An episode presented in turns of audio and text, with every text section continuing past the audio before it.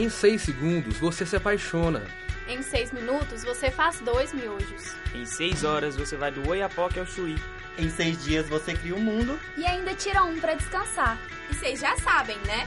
Essa é a sexta temporada da Rádio Terceiro Andar. O tema da saúde mental vem sendo amplamente debatido na sociedade. De acordo com dados da OMS, o Brasil é o país com mais pessoas ansiosas, representando 9,3% da população. Já estudos da plataforma Vitude indicam que 86% dos brasileiros possuem algum nível de transtorno mental. De acordo com a International Stress Management Association, 32% da população nacional sofre de algum tipo de problema com estresse, podendo desencadear no futuro a síndrome de burnout. Já na população jovem, esse é um problema ainda mais grave. Um estudo recente, considerado a pesquisa mais aprofundada de saúde jovem no país, o ERICA, Estudo de Riscos Cardiovasculares em Adolescentes, mostrou que um em cada três adolescentes do Brasil possuem algum tipo de TMC, transtornos mentais comuns, como ansiedade, depressão, insônia e afins. Essa questão pode estar associada com a grande pressão que os jovens enfrentam no ambiente escolar, familiar, além do grande volume de informações com que são bombardeados todos os dias nas redes sociais. Meu nome é Pedro Marques e hoje eu estou aqui com Poliana Lima para falar um pouco sobre a questão da saúde mental e do autocuidado entre a geração Z. Então, Poliana, primeiramente se apresenta um pouco para a gente. Olá, eu sou estudante de Publicidade e Propaganda, estou no sexto período. E a minha questão com autocuidado começou depois que eu tive depressão e precisei ficar um pouco mais atenta para essas questões da minha vida. Bom, eu faço tratamento desde que eu tenho uns 14, 15 anos, e então eu sempre procuro fazer terapia e tal, já parei com remédio, mas o psicólogo tá sempre presente na minha vida. E Poliana, vamos à primeira pergunta então desse programa. O que você entende por autocuidado? Ah, eu acho que autocuidado é qualquer maneira que uma pessoa encontre de relaxar sua mente ou de cuidar do seu corpo, ou um combinado dos dois, assim é, não necessariamente terapia ou alguma coisa terapêutica ou alguma coisa zen, nada nesse sentido. Qualquer coisa mesmo que a pessoa considere que vai trazer um benefício no sentido de se cuidar, de se sentir bem consigo mesma e etc. Coisas assim. E você percebe alguma diferença geracional na forma de lidar com o tema? Assim, por, exemplo, é, a gente que é mais jovem, você vê alguma diferença em como a gente enxerga esse assunto comparado com a geração dos nossos pais ou dos nossos avós? Olha, falando da minha experiência pessoal, eu acho que com certeza, sabe? E não só a questão geracional, no meu caso, mas como a questão é, da classe social, por exemplo. Porque os meus pais, eles foram educados para não falar sobre questões de sentimento, eles foram. É, não, não era uma coisa que fazia parte do ambiente familiar, assim, dos meus pais, essas discussões sobre como eu me sinto, como eu estou agora, que eu preciso ter cuidado comigo mesmo e tal.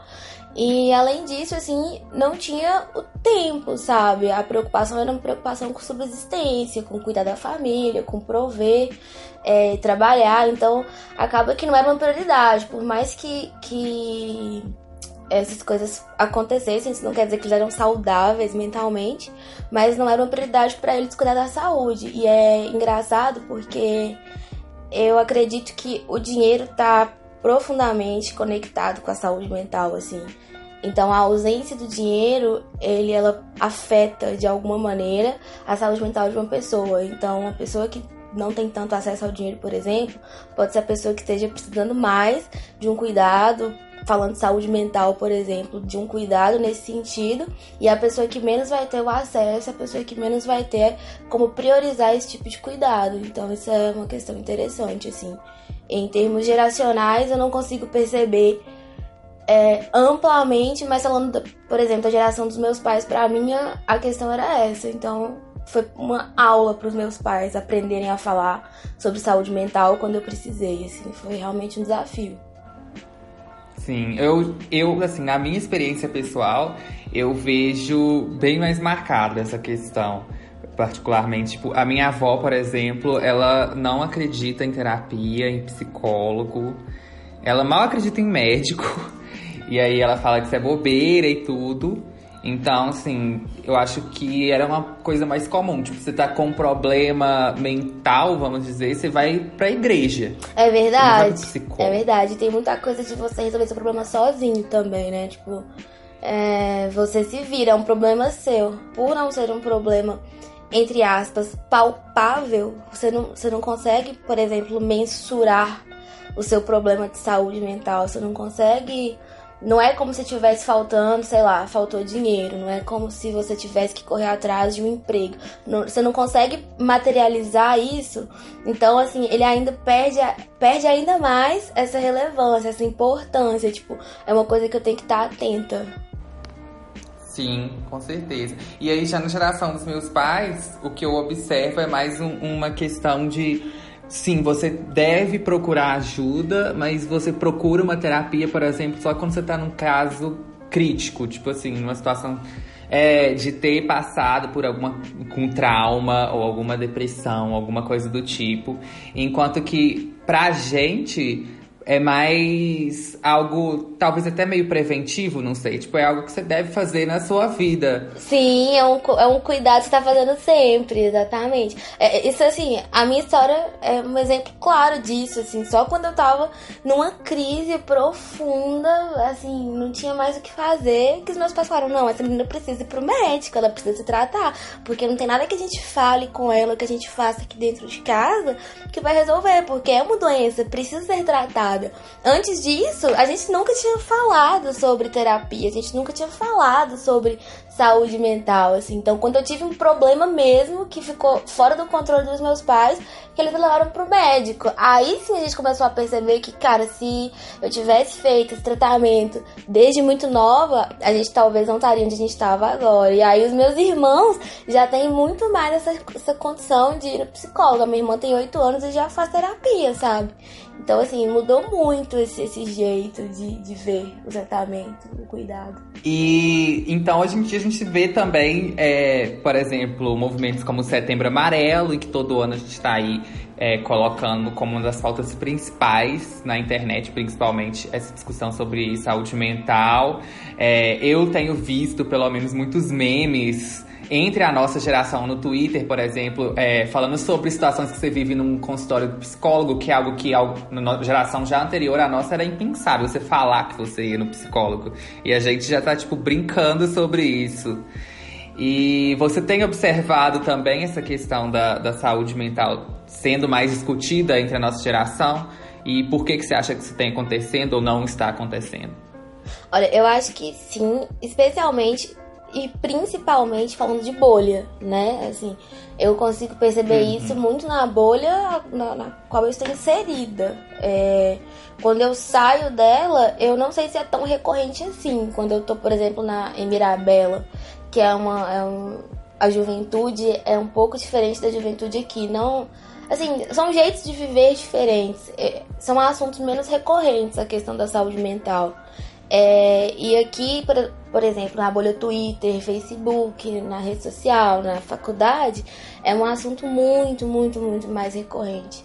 Outro ponto interessante dessa discussão também é que ela não fica só no consultório, né? Quando a gente está falando de autocuidado, pode parecer que a gente está falando de necessariamente ir no psiquiatra ou ir no psicólogo fazer uma terapia, mas não. O que está sendo muito discutido, pelo menos que eu vejo, é as pessoas falando sobre dietas, sobre prática de esportes, é, tendo esse viés do autocuidado. Então, eu tenho visto muita gente falar sobre alimentação saudável, não para você emagrecer, mas sim como uma forma de você tratar bem seu corpo e praticar esportes também como uma forma de você estar tá exercitando a sua mente. E até o ato de beber água, por exemplo, eu tenho visto gente falando sobre ah, se manter hidratado e tudo, que é uma coisa básica assim, mas já estão levando para esse lado. E aí nesse meio, uma que eu acho um ponto principal assim, acho que é Tipo, depois da terapia, eu acho que é o que eu mais observo quando estão falando de autocuidado é a questão do skincare, né? Os cuidados com a pele. É, o que, que você acha sobre essas formas de autocuidado? Assim, como que você enxerga isso? Você acha que isso é uma forma válida de estar cuidando do seu corpo? Você acha que as pessoas estão exagerando um pouco quando elas estão falando que beber água é autocuidado, por exemplo? O que, que você pensa sobre isso? Para mim, qualquer forma de você estar tá tratando bem o seu corpo é, é uma forma de autocuidado, é um jeito de autocuidado, assim, seja hoje eu vou dormir mais, hoje eu vou cuidar da minha pele, hoje eu vou cuidar do meu cabelo, fazer minhas unhas, é, qualquer coisa que, que você faça com a intenção de se cuidar é autocuidado. Porém, assim, outra coisa que eu vejo bastante no Twitter, principalmente, é tipo, ah, skincare tal, 500 máscaras, argila no rosto, mas não dorme bem, mas não come bem, mas não faz assim.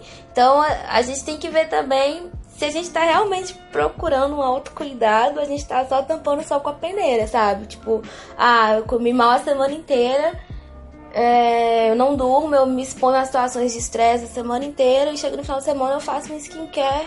Tá, isso é autocuidado? Não sei, eu acho que que a minha única crítica é isso, assim. Eu também penso mais ou menos por aí. Eu acho que eu tenho visto muito. Eu até vi alguns memes sobre isso. De você querer fazer esse tipo de ação, por exemplo, cuidar da sua pele, para sentir que você tem controle sobre alguma coisa na sua vida, sabe? Porque o resto tá tudo uma bagunça, então eu vou ali. É, mas eu acho isso importante também, pelo menos você tá tendo algum senso de, de alguma estabilidade, sei lá, de que você tá fazendo alguma coisa. Ah, com certeza.